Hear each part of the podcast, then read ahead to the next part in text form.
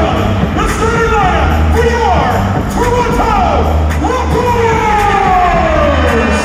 Après leur première défaite de la saison lundi soir face aux Bucks de Milwaukee, c'était au tour des 76ers de Philadelphie de croiser le fer aux Raptors au Scotiabank Arena ce mardi soir. C'est le deuxième match en deux jours pour l'équipe torontoise ayant gagné 18 des 20 dernières rencontres face à l'équipe de Sixers les cinq dernières années, dont 11 matchs consécutifs gagnés sur le propre terrain, le record étant de 15 victoires consécutives face à Minnesota. Kyle Lowry est présentement le leader des passes décisives en NBA avec moyenne de 11 par match. Cal est aussi présentement le leader des balles volées dans l'histoire de la franchise avec un total de 665 en 439 rencontres avant le match de ce mardi soir. Quant à Kawhi, qui n'a pas joué lundi soir contre les Bucks, il totalise plus de 20 points dans chacune de des cinq rencontres dans lesquelles il a joué. Et donc lundi soir, Serge Ibaka avait été le meilleur des Raptors avec 30 points et 9 rebonds un point en moins de son record en points marqués.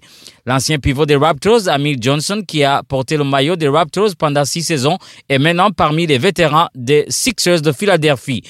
Ce mardi donc, euh, Toronto a encore joué sans quelques éléments clés dont Fred Van Vliet qui est blessé et Oji Anunobi pour des raisons personnelles. L'équipe locale a ainsi bien négocié la première partie du jeu en finissant le premier quart-temps par euh, un score de 35 à 26 et creusant l'écart à la mi-temps par 67 euh, à 53 pour les Sixers. Avec Jonas Valanciunas en force avec 15 points marqués pour les Raptors.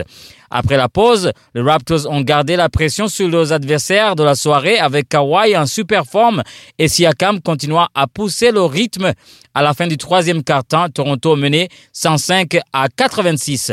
La dernière partie a vu le retour en force de Philadelphie avec le Camerounais Joel Embiid plus présent sous l'anneau, réduisant ainsi l'écart à 6 points de différence à 3 minutes de la fin. À la fin de la partie, ce sera la nouvelle recrue des Raptors qui fera la différence par une défense imposante et une force d'attaque sans égale. Et c'est bien, bien sûr, on parle de Kawhi Leonard les, euh, les, Raptors retrouvent ainsi le chemin de la victoire avec un score de 129 à 112 à la fin de la partie. Euh, sur le micro de Choc FM, on a pu euh, s'entretenir avec Pascal Siakam. On écoute ses avis sur le match qu'il vient de remporter. Une, une, défaite hier, une victoire aujourd'hui. Quelle était la différence ce soir? Ah, la, plus, la défense était meilleure on a joué une, meilleure défense et puis quand, quand on joue une bonne défense, on, a, on part en transition et, c'est plus, plus facile comme ça.